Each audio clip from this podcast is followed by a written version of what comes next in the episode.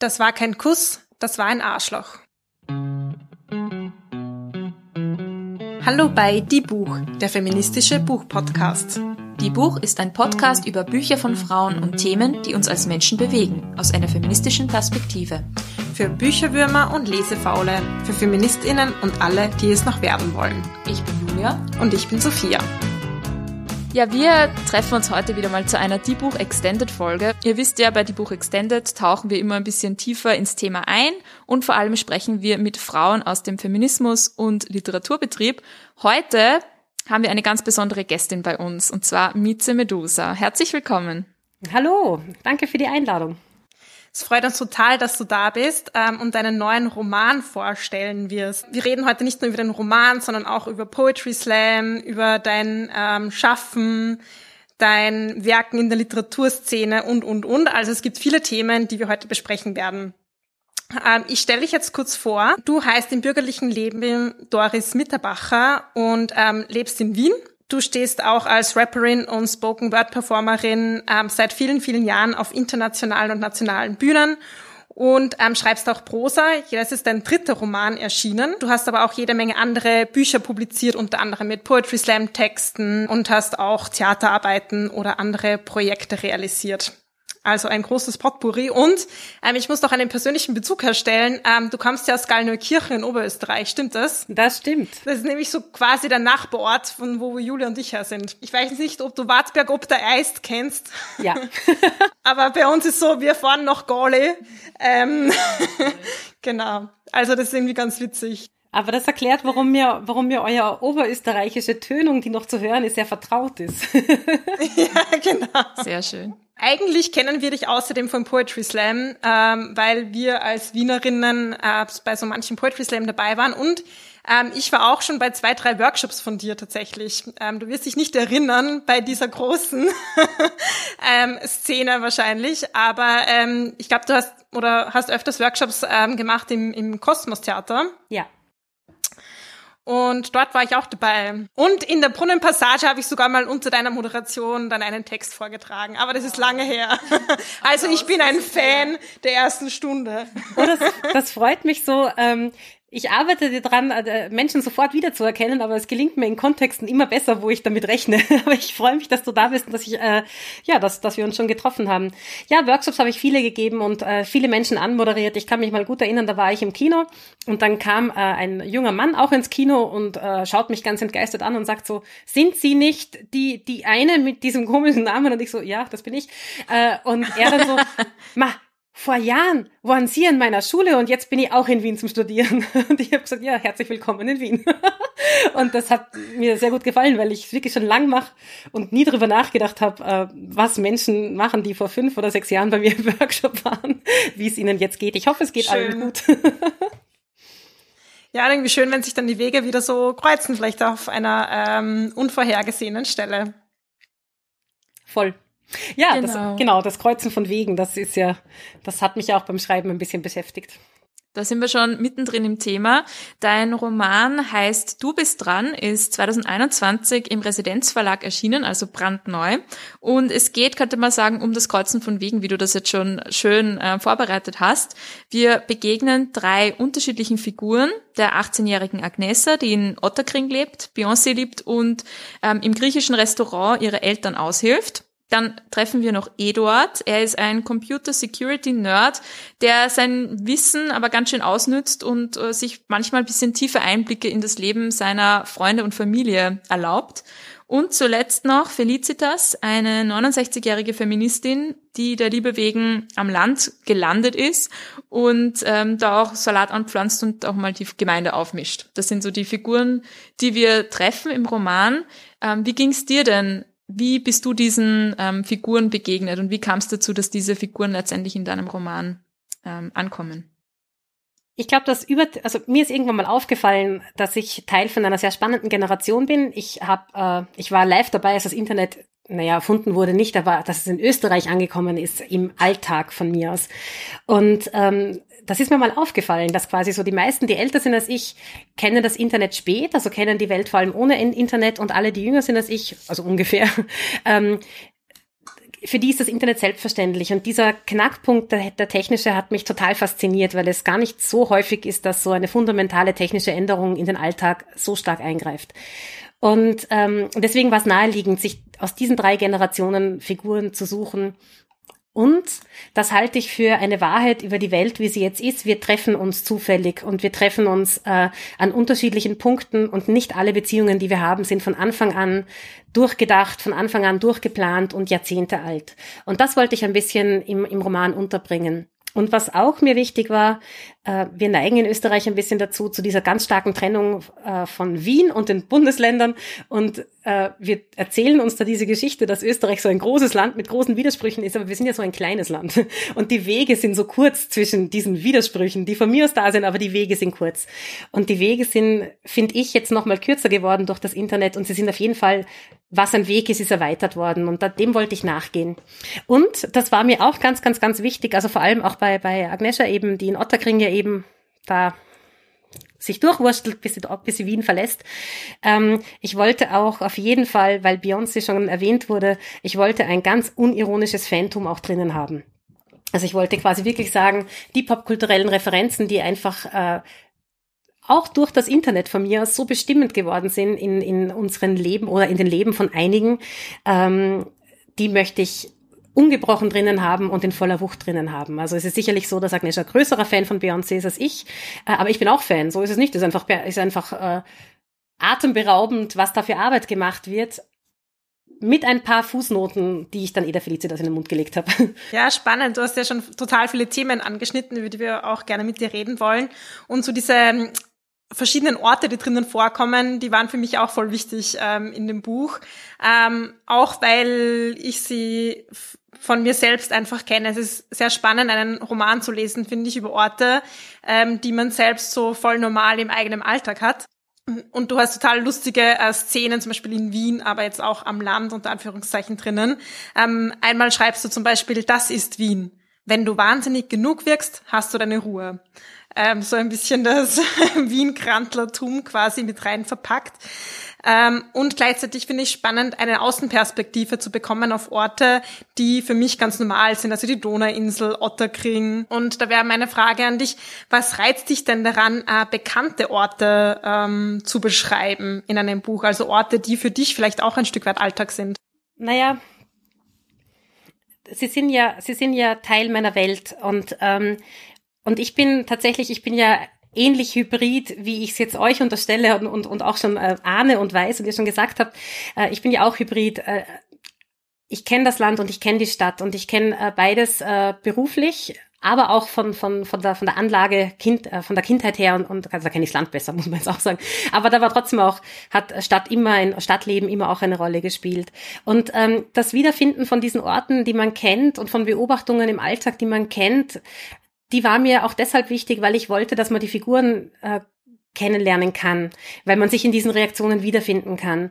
Und was mir ganz wichtig war zu sagen, ähm, denn das ist ein Mythos, den, den, der über Wien, glaube ich, herrscht. Ich glaube, die Leute, die nicht in Wien leben oder Wien besser kennen, vergessen ein bisschen drauf, dass Wien auch Land ist. Also quasi, wir sind ja in Wien auch ein, wir sind ein Bundesland und eine Stadt. Und ähm, in Wien hast du die Provinz und das Zentrum auch, aber die Wege sind kürzer, sagen wir mal so. Also quasi, du hast, du kannst mit der Straßenbahn von der Provinz ins Zentrum fahren und das kannst du jetzt am Land ist es dann doch ein Zug oder ein Auto, meistens ein Auto.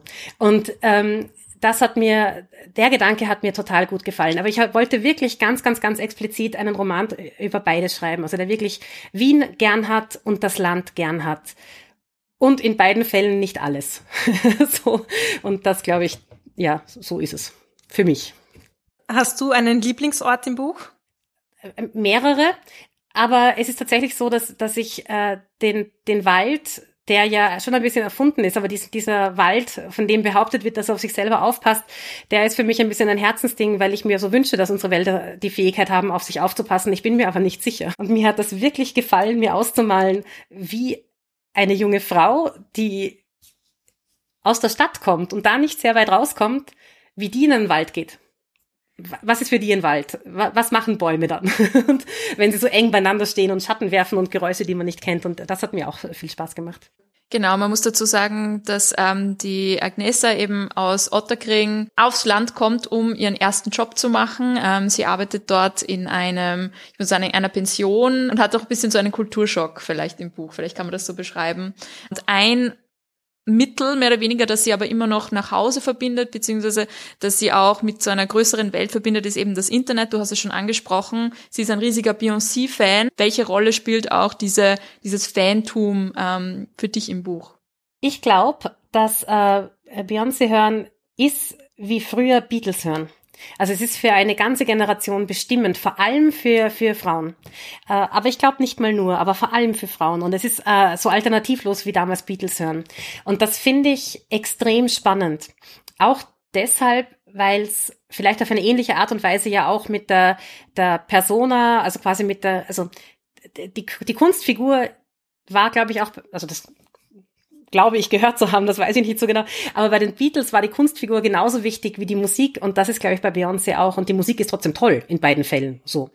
Und ähm, ich glaube, äh, es ist, es geht ja, auf jeden Fall spielt ja Feminismus eine Rolle, bei den, bei, zumindest bei zwei Figuren eine große Rolle. Und ich glaube, dass Beyoncé eine, eine gute Einstiegsdroge für Feminismus ist. Es ist äh, nicht vollständig, also quasi, es ist schon ein bisschen kommerziell, es ist schon ein bisschen bewundere mich, aber es ist trotzdem ein ganz, ganz, ganz starker Motor für, für junge Frauen äh, zu sagen, ey, ich bin ich bin Boss, schau mich an, ich bin Boss. Und äh, das sind Moves, die man sich bei Beyoncé gut abschauen kann. Und meine Hoffnung ist, also ich wünsche meinen Figuren üblicherweise, dass es ihnen gut geht am Ende des Buchs und dass sie es noch schön haben im Rest ihres Lebens. Und meine Hoffnung ist, dass äh, mit diesem Kennenlernen von der Felicitas die, die, die andere Seite des Feminismus dazukommt, nämlich wie man sich aktiv vernetzt, wie man nachfragt, wie man hartnäckig ist. Und das war ein bisschen, was ich versucht habe darzustellen.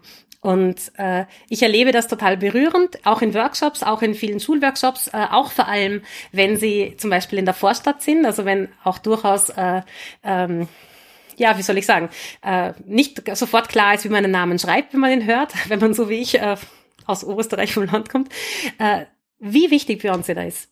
Und wie, wie sie die Stimme ist, die, die Mädchen, die vielleicht nicht groß gemacht wurden von der Familie her oder von der Gesellschaft her oder von whatever, äh, wie, wie die für die einfach eine Königin ist, die sagt, okay, da schaue ich mir jetzt ab, wie wir das alles machen. Und das finde ich schon spannend. Weil der Arbeitsethos, über den Beyoncé ja immer redet, ich glaube, das ist auch gar nicht so schlecht wenn man quasi, es ist natürlich äh, Image bei Beyoncé und äh, Beyoncé macht sicher Pausen, aber sie sagt halt immer, arbeite hart, tu das, mach das, mach das. Und das sind eigentlich kleine Betriebsanleitungen für, für die Idee ähm, von, von, von Ermächtigung und es ist nicht vollständig, wie gesagt, also es braucht noch das andere rundherum, es braucht das Netzwerken, es braucht den Wunsch, nicht die einzige Frau zu sein auf einer Bühne oder in einem Raum. Äh, aber es ist ein gar nicht so schlechter Anfang, meiner Meinung nach.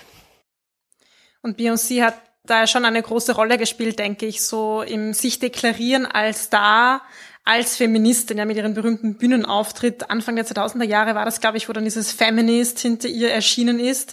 Und davor war das ja überhaupt nicht üblich, dass sich Stars als Feministinnen bezeichnen.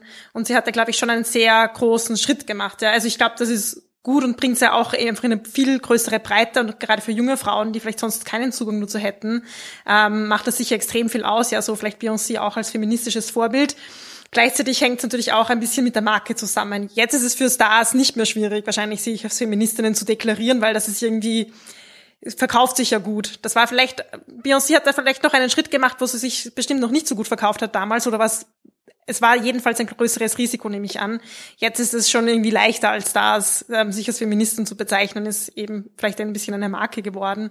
Also das ist schon, also für mich ist es eben so ein bisschen grenzgängerisch.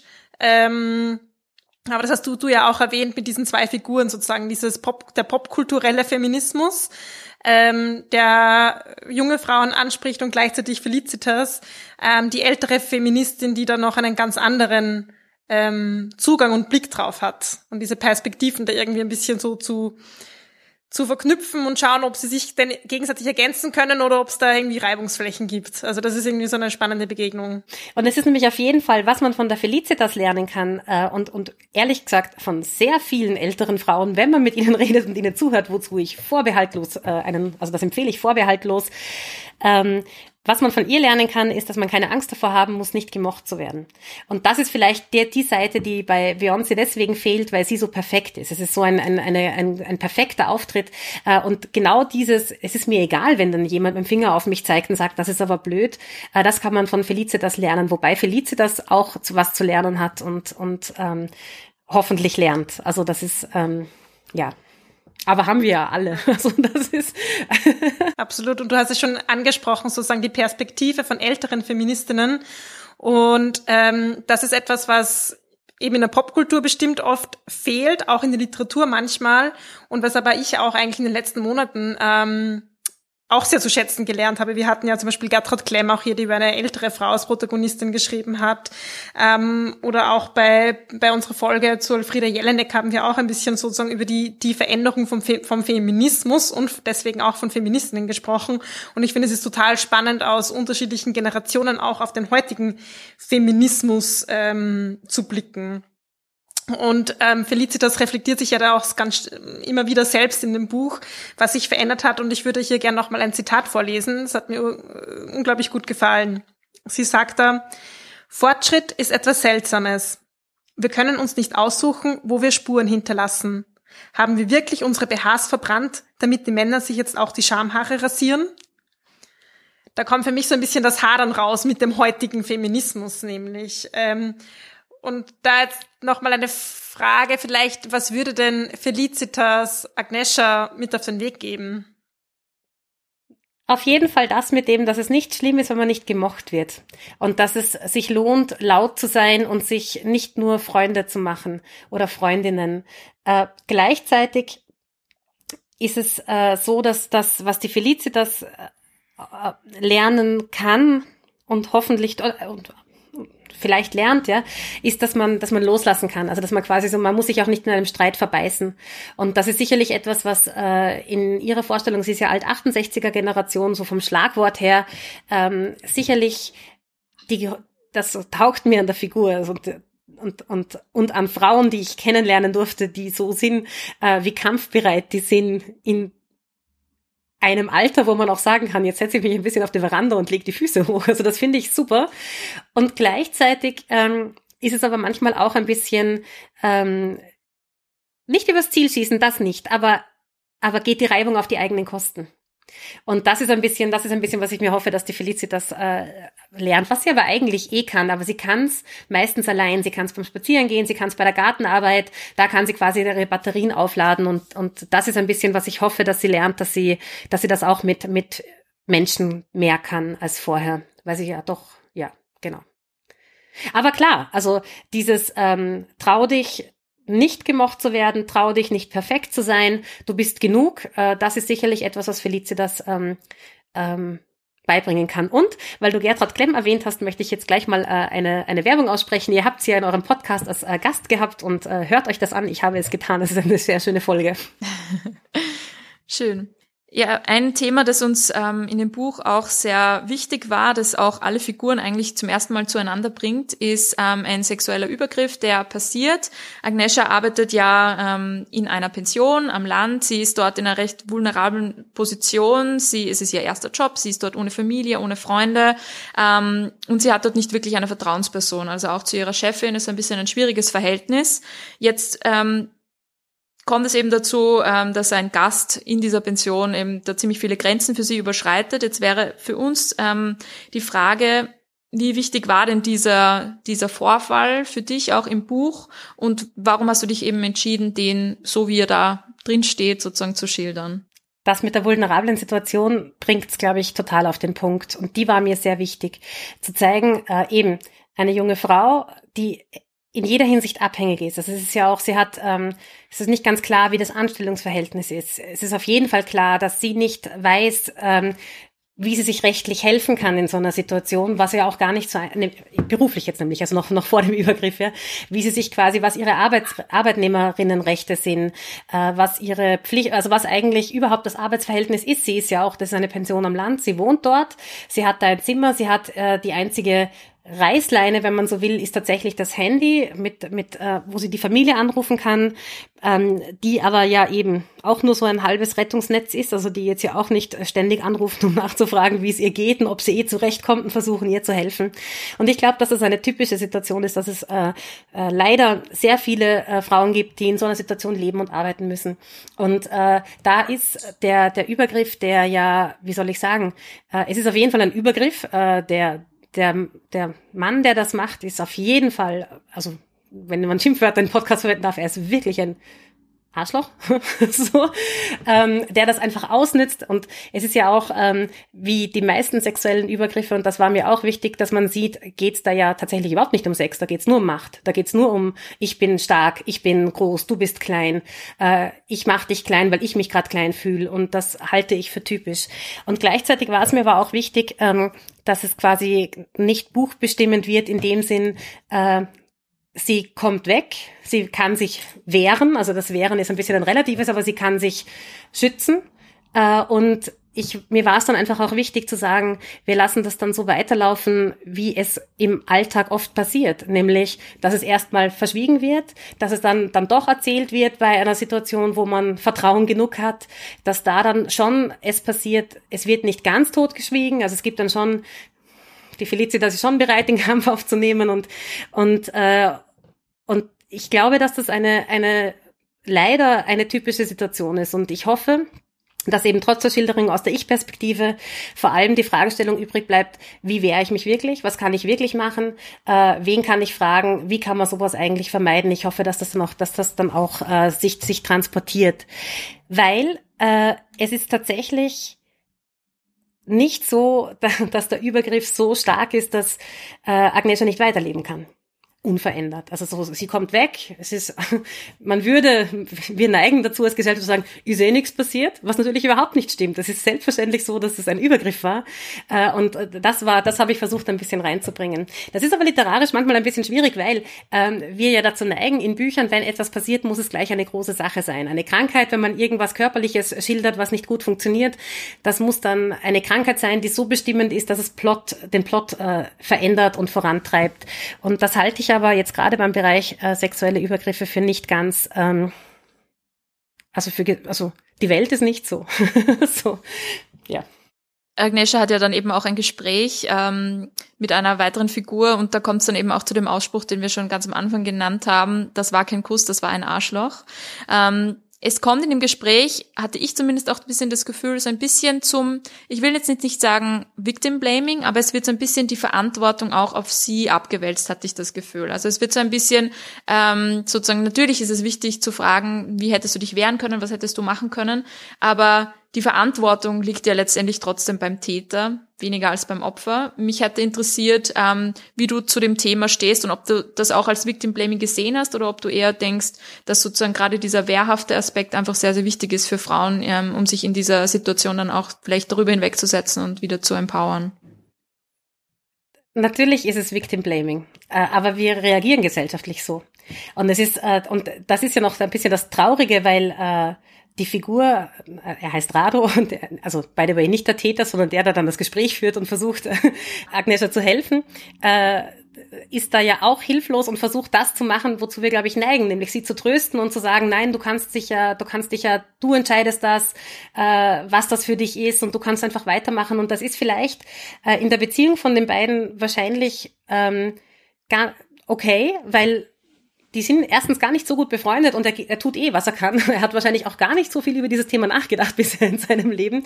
Äh, aber natürlich äh, ist, äh, ist es nicht zufriedenstellend, wie der Täter damit wegkommt, denn der verliert ja in Wahrheit dann letzt, also das gut, lest das Buch, äh, aber Felicitas kampfbereit, versucht alles zu geben und das wird dann auch ein bisschen von den anderen ein bisschen abgewürgt, weil eh alle sind froh, dass nichts Schlimmeres passiert ist und machen wir weiter und so weiter. Aber das, so ist es, ja. Also das ist, glaube ich, so Sinn. Ähm, bedauerlicherweise sind so gehen wir als Gesellschaft so mit äh, Übergriffen, wenn sie nicht vollständig beweisbar sind und nicht vollständig äh, gory Details haben, gehen wir so um. Und äh, im Idealfall, also das ich hoffe schon, dass man sich beim Lesen dann denkt, warum kommt der eigentlich so davon? Und deswegen war mir das eigentlich äh, tatsächlich äh, äh, wichtig. Die, die Vulnerabilität ist ja auch, die kommt auch daher, es sind ja auch, auch ihre Chefin ist in Wahrheit äh, nicht der Feind, ja. Die ist äh, überarbeitet, achtlos, mit sich selbst beschäftigt, aber ehrlich gesagt, viele Menschen sind so. Und, ähm, und das macht aber diese Schutzlosigkeit der Situation aus. Und diese Schutzlosigkeit, äh, die ist sowieso definierend von, von von Agnesha in jeder Hinsicht. Also die hat, die hat das nicht. Die hat keine Mutter, die sagt, die neben ihr, sie hat eine Mutter, aber sie hat keine Mutter, die sagt, ich sitze neben dir, bis die Hausaufgaben fertig sind und du schaffst die Matura locker. Nein, sie ist Schulabbrecherin, weil sie als Kindermädchen von daheim gebraucht wurde, ja. Und ähm, äh, ich denke, da, das ist etwas, was ich äh, popkulturell verbrämt da drinnen haben wollte, diese, diese dieses Märchen, das wir erzählen von den behüteten Mädchen, während uns eigentlich gesellschaftlich ein bisschen egal ist, was mit den behüteten Mädchen dann passiert, ja. Was eine Katastrophe ist. Also wenn ich jetzt mich als äh, politische äh, Mieze Medusa äh, outen darf, das ist natürlich eine Katastrophe. Und das ist aber eben äh, die, die Hoffnung, äh, dass, dass dieses Nachdenken dann ein bisschen einsetzt, ja. Und ich finde, es ist auch gar nicht so leicht zusammenzubringen, dieser eine Aspekt von Empowerment. Du kannst handeln, du bist nicht hilflos und wehrlos. Ja, da kommt vielleicht auch so die Beyoncé wieder rein, was du vorher angesprochen hast. Arbeite hart, mach was, du kannst es aus dir machen. Und andererseits aber nicht diese neoliberale Erzählung sozusagen allein dastehen zu lassen, sondern auch zu sehen, okay, es gibt aber Strukturen, die das verhindern. Und an diesen Strukturen bist nicht du schuld. Ähm, und manchmal geht's halt nicht durch harte Arbeit alleine oder nur durch Empowerment, weil manchmal sind einfach die Strukturen zu stark und dadurch musst du dich aber nicht schuldig fühlen, wenn du es dann auch mal nicht schaffst. Und für mich ist das auch in der Vermittlung vielleicht an junge Leute und du arbeitest ja auch viel in Workshops und so weiter. Ich finde es nicht leicht, diese zwei Dinge zusammenzubringen, ohne dass man irgendwie bei dem einen dann aufs andere vergisst. Mhm, weil der Satz, den Beyoncé nämlich nicht sagt, und das, das will ja das will, das will der Roman eigentlich schon sichtbar machen. Ich hoffe, das gelingt. Oder ich denke mir das zumindest. Was aber so offensichtlich fehlt, nicht nur arbeite hart, sondern wisse auch, was ein Vertrag ist. und dafür macht sie ja in Wahrheit wenig Werbung, obwohl sie es ganz sicher weiß. Und die, das ist aber auch etwas, das hat natürlich auch mit Hip-Hop zu tun. Das ist ja das große äh, vom Tellerwäscher zum Milliardär Märchen, das Hip-Hop so dauerhaft erzählt und das so wahnsinnig gut klingt und das wir so gerne hören. Ähm, da muss ich echt sagen, ganz ehrlich, äh, Amerika hat einen Hip-Hop erfunden, aber wir haben die Arbeiterkammer. Äh, und das ist so äh, Arbeiterinnenkammer. Äh, und, und das ist aber echt, äh, googelt Gewerkschaft, ja. Und, äh, und, und googelt, googelt ähm, was darf ein Mann mit dir in einem Zimmer machen? Ja, also das ist so. Aber eben, nichtsdestotrotz, äh, es ist aus der Ich-Perspektive erzählt und die Agnesha lernt das erst, während sie quasi sich retten muss. Und ähm, und, und selbstverständlich, also das, ich habe mir da schon Gedanken gemacht. Äh, ich habe mir dann einfach nur gedacht, es ist wirklich nicht glaubwürdig, äh, dass Rado irgendwas anderes sagt. Ich finde das ja sogar noch schön, dass er, dass er wirklich versucht zu sagen, du bist heil. so, äh, es ist so, äh, es ist too little too late wofür aber wieder er nichts kann, ja. so. Und, und das glaube ich, das ist ein gesellschaftliches Dilemma. Und, äh, und wie gesagt, ich wollte, ich wollte nicht, es wollte, ich wollte es nicht äh, zu einem, zu einem Problembuch äh, sexuelle Überbegriffe machen, weil tatsächlich ich denke, dass äh, bedauerlicherweise Übergrifflichkeiten im Beruf und auch im Privatleben, aber gerne auch im Beruf so alltäglich sind, dass es leider so ist, dass das, glaube ich, so glaubwürdig ist, was im Buch steht. Ja. Nichtsdestotrotz bin ich in Workshops jederzeit bereit zu sagen, schau mal, da kannst du, kannst du dir Hilfe rufen oder da gibt's jemanden, die wissen, was, was rechtlich zu machen ist und so weiter. Und der Teil ist mir als äh, äh, da, da, wo ich quasi unterrichte oder wo ich mit, mit jüngeren äh, Frauen zu tun habe, auf jeden Fall wichtig zu sagen. Ja. Jetzt kommt Werbung. Wir sind ja nicht nur Podcasterinnen, wir sind auch Freundinnen und hin und wieder kochen wir auch einmal miteinander, so am Abend ein Dinner. Das Problem ist, wenn wir dann was kochen wollen, hast du nie die richtigen Gewürze zu Hause. Stimmt, Gewürze habe ich auch nie und Zutaten habe ich auch nie und du musst dann immer alles mitbringen. Ja, deswegen haben wir uns gesagt, wir probieren mal HelloFresh aus. Genau, HelloFresh ist eine Rezeptbox, bei der wir jede Woche frische Rezepte und natürlich auch die Zutaten direkt vor unsere Haustüre geliefert bekommen. Man kann sich online eine Box aussuchen, Rezepte auswählen und bekommt dann wirklich immer die Zutaten geliefert, die man für diese Rezepte braucht. Was mir eigentlich dran gefallen hat, war, dass es total unkompliziert war, also sowohl das Auswählen als auch dann das Bestellen. Ich habe auch cool gefunden, dass ich so mein eigenes Zeitfenster eingeben konnte, wann die Bestellung sozusagen dann tatsächlich vor meiner Haustür steht. Und das war dann in dem Fall Freitag von 19 bis 22 Uhr und da ist es dann wirklich auch gekommen. Also das fand ich richtig cool, weil ich will nicht, dass das dann so ewig lange vor der Tür steht. Besonders cool fand ich auch, dass es einfach motivierend ist, ein paar neue Kniffs auszuprobieren. Und auch in meiner WG hat das auf recht großen Anklang gestoßen, was den guten Side-Effekt gehabt hat, dass auch sie einfach gekocht haben und ich konnte die Rezepte dann auch einfach genießen. Es war also noch weniger Arbeit. Wahnsinn. Das ist aber jetzt nicht inkludiert, glaube ich. Nein. Das Kochservice, das kriegst nur du in deiner WG. Das bekomme ich. Aber ja, die Rezepte schauen einfach auch ansprechend aus und machen Spaß, deshalb klappt es vielleicht ja bei jemandem anderen auch. Wenn ihr auch Lust habt, HelloFresh mal auszuprobieren, dann könnt ihr mit dem Vouchercode Buch 55 Euro Rabatt auf die ersten drei Boxen bekommen. Den Link zum Angebot findet ihr außerdem in unseren Show Notes. So, jetzt haben wir eh schon viel gespoilert, um nicht, noch nicht äh, noch mehr zu spoilern, ähm, machen wir jetzt einen Schritt weg vom Roman und hin zum Poetry Slam. Ähm, wir haben es ja schon erwähnt, du bist auch Poetry Slammerin. Für alle kannst du noch mal ganz kurz erklären, was ist denn Poetry Slam? Ein Poetry Slam ist ein Wettlesen um die Kunst des Publikums. Es gibt fünf Minuten Zeit äh, für selbstgeschriebene Texte, die in einem bunten Abend äh, Konzept vorgetragen werden und das bunte Abendkonzept ähm, beinhaltet ein Publikumsvoting. Das heißt, das Publikum entscheidet, wer ins Finale kommt und wer dann letztendlich auch äh, gewinnt. Zu gewinnen, das ist, glaube ich, wichtig zu sagen, gibt es üblicherweise nichts oder nicht viel, äh, weil wir tatsächlich als Veranstalter und Veranstalterinnen von Poetry Slams wissen, dass das in Wahrheit ja nicht bewertbar ist. Aber das Voting ist Publikumsinteraktion und, und holt das Publikum nahe ran an, an die Texte, die vorgetragen werden. Und äh, was mir nach wie vor sehr gut gefällt bei Poetry Slam ist, es sind halt fünf Minuten, es ist auf jeden Fall Bühne, es ist auf jeden Fall mündlich und es ist, äh, es hat ein bisschen das Potenzial dazu, Leute für Texte zu interessieren, sowohl im Publikum als auch auf der Bühne, die nicht von sich selber sagen würden, ich mache Literatur, sondern ich schreibe einfach gern was, ich möchte was erzählen aus meinem Leben. Und auch das ist eine, das ist, kann eine Einstiegsdroge in Richtung literarische Arbeit sein, wenn man das möchte. Wir haben also heute schon zwei Einstiegsdrogen. Einmal Beyoncé zum Feminismus und Poetry Slam zur Literatur. Sehr gut. Ähm, von außen betrachtet ähm, hat die Poetry Slam Szene in Österreich ja eine ganz gute Gender Balance, finde ich. Also Frauen stehen wie Männer auf der Bühne, sind Poetinnen, sind MCs. Wie siehst du denn das? Wie ist es um die Geschlechtergerechtigkeit bei Poetry Slam bestellt?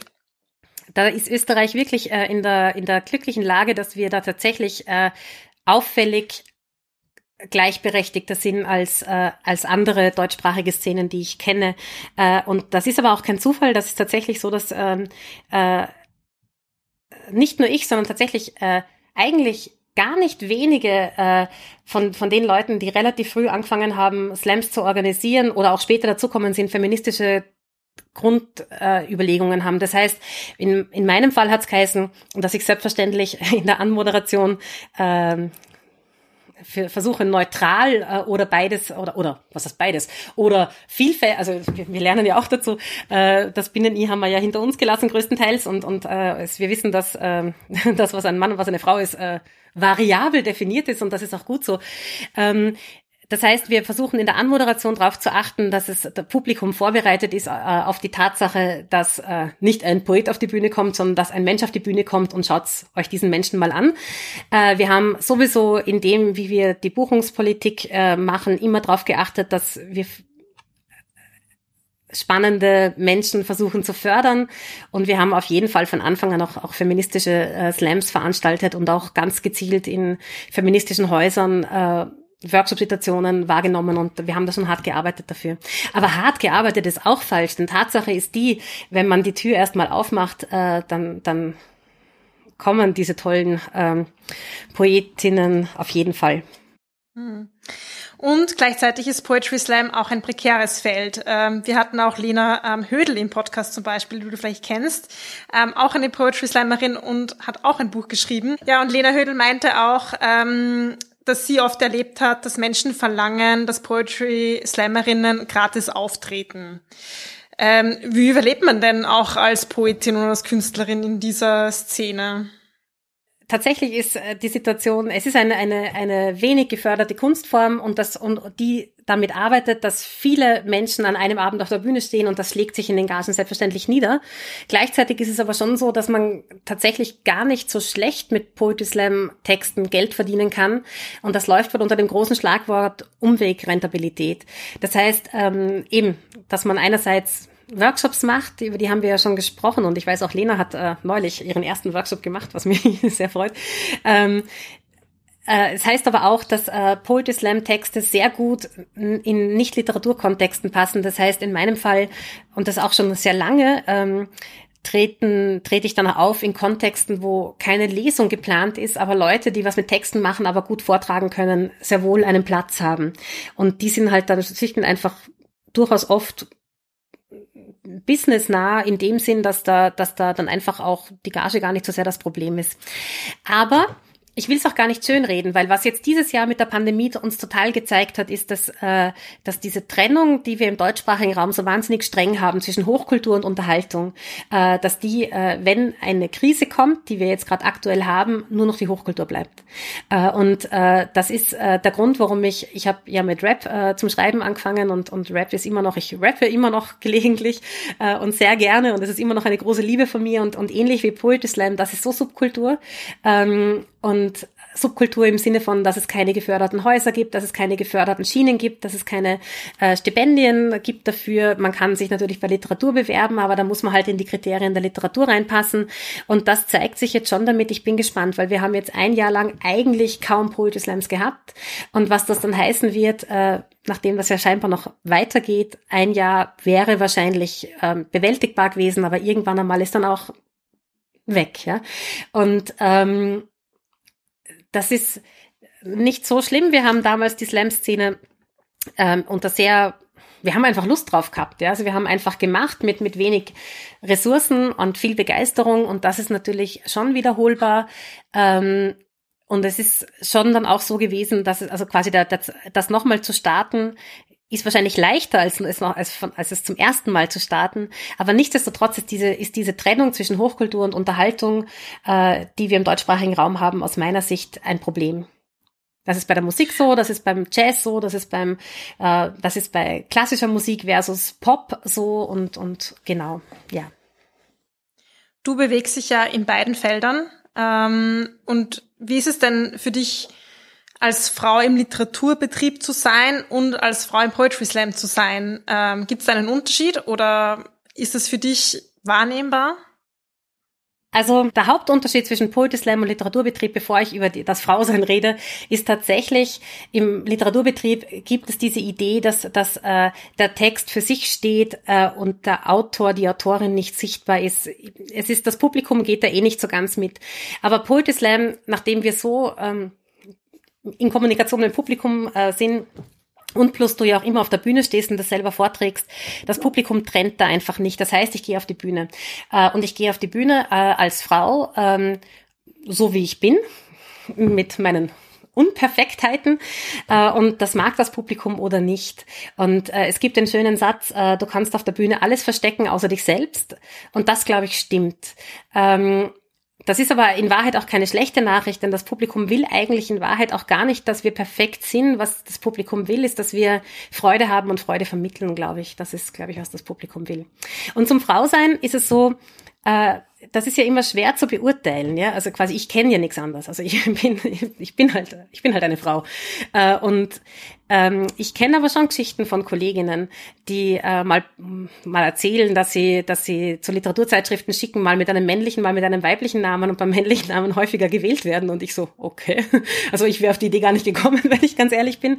Oder ich weiß, ähm, ich bin ja äh, mit, mit Markus Köhle verheiratet, der auch wie ich Slammer der ersten Stunde ist und auch immer schon, wir haben beide deswegen auch immer Literatur gemacht, weil es ja alternativlos war. Also quasi es gab ja Poetry Slam nur so klein, dass wir immer Literaturszene auch gemacht haben. Wir mögen es ja auch. Es ist ja auch eine schöne Szene.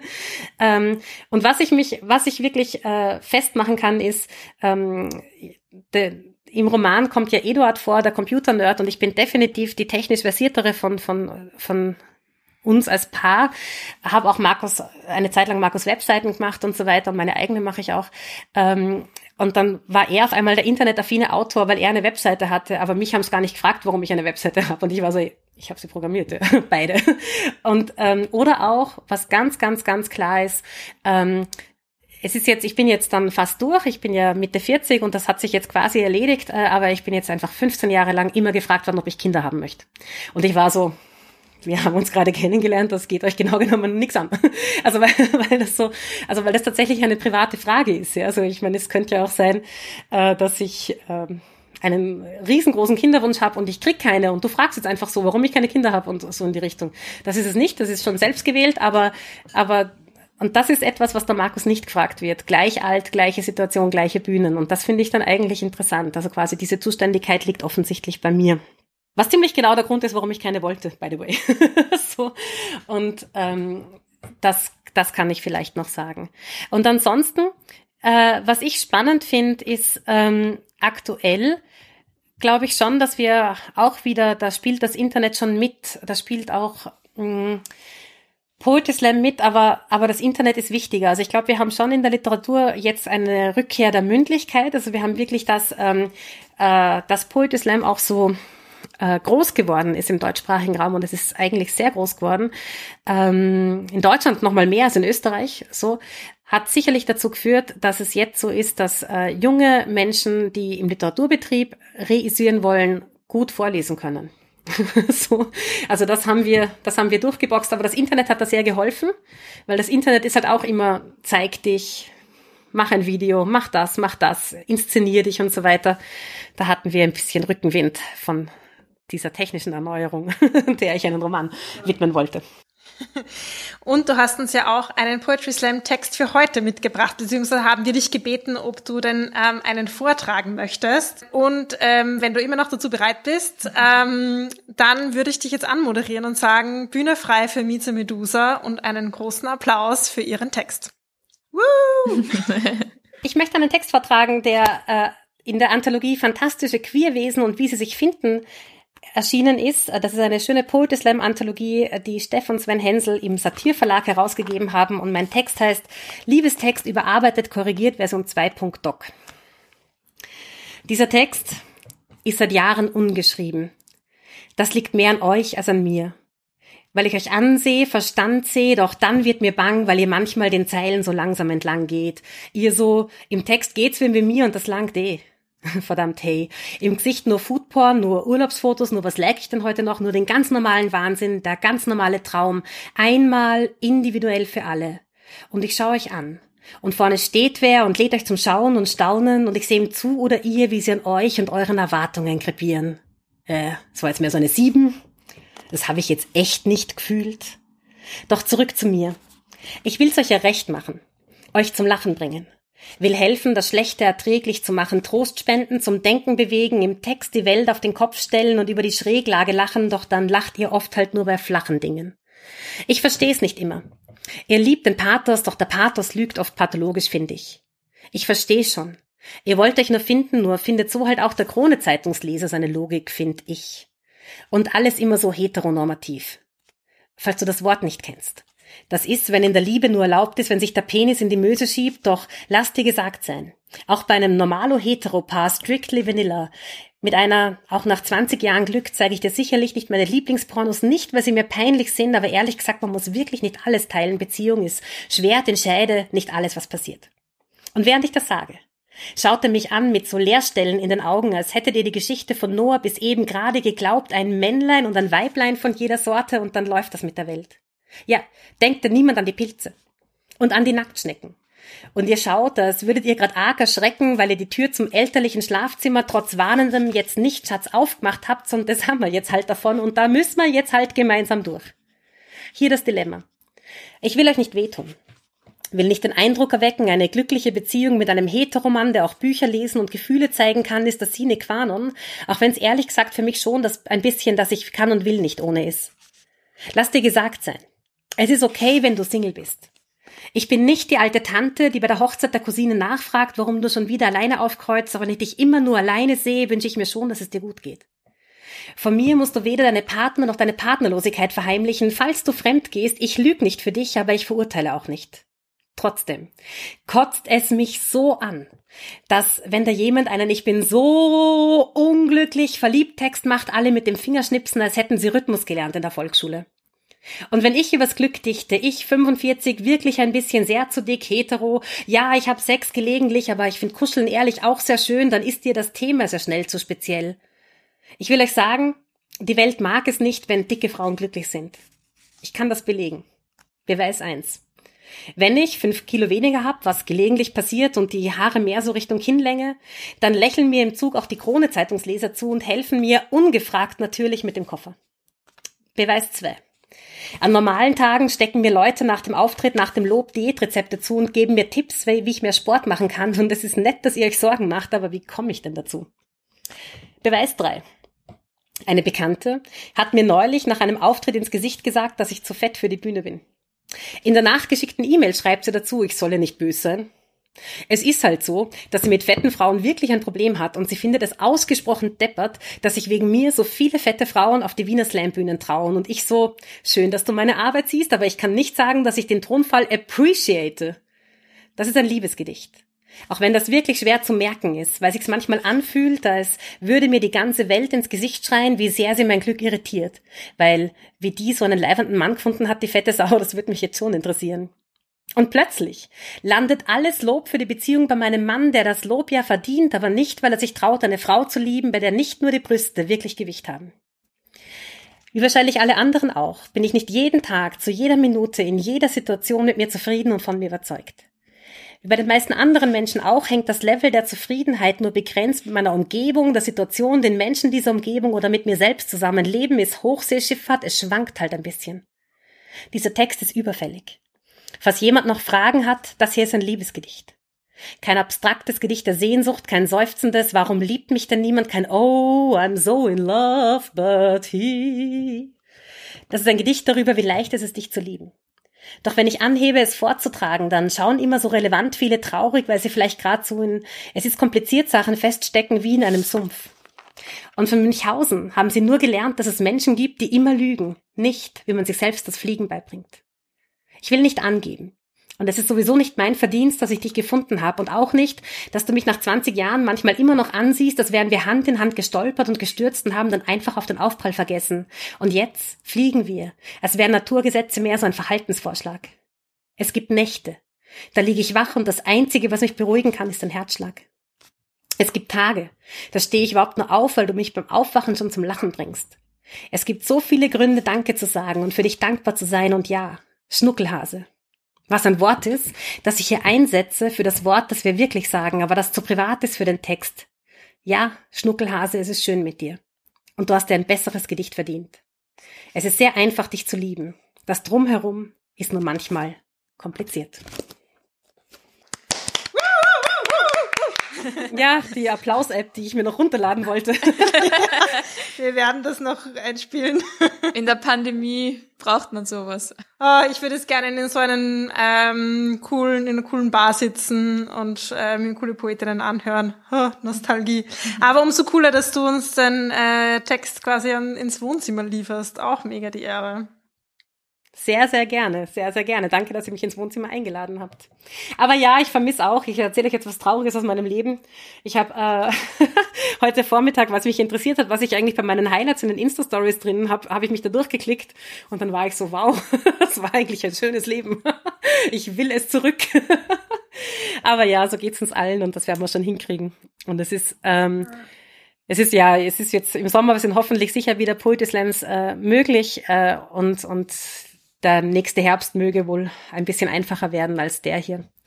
Und insofern schon der Verweis, ähm, es gibt auf jeden Fall, es gibt auf jeden Fall, äh, wird es im Rahmen des Wiener Kultursommers äh, ein paar, es wird eine Lesung geben aus Du bist dran, aber eben auch ähm, Poetry Slam Veranstaltungen. Also nicht nur von mir, sondern nehme ich an. äh, und ich freue mich sehr, wenn, wenn Menschen sich melden und, und vorbeischauen und auftreten. Und es wird auch in Niederösterreich wieder ähm, Winzerslams geben, die wir im Sommer gemacht haben. Und wir werden die eine oder andere Sache machen. Aber ja, dass der reguläre Betrieb zurückkommt, das wünsche ich mir auch sehr. Super, großartig. Ja, die Infos zum ähm, Kultursommer, die posten wir dann auch noch in den Show Notes, wer dann Lust hat und ja ein bisschen träumen will, dass es im Sommer hoffentlich ähm, dann wieder weitergeht mit Poetry Slams und Kulturveranstaltungen. Da halten wir uns alle, alle gegenseitig ganz, ganz fest die Daumen, dass das was wird.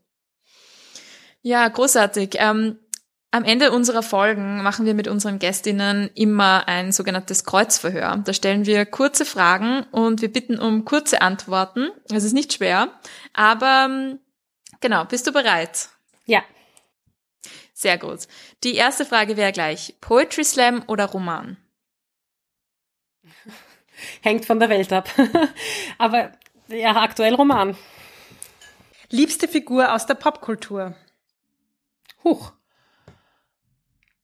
Uh, die Oma bei den Gilmore Girls. Sie ist wunderbar. Deine Lieblingsautorin?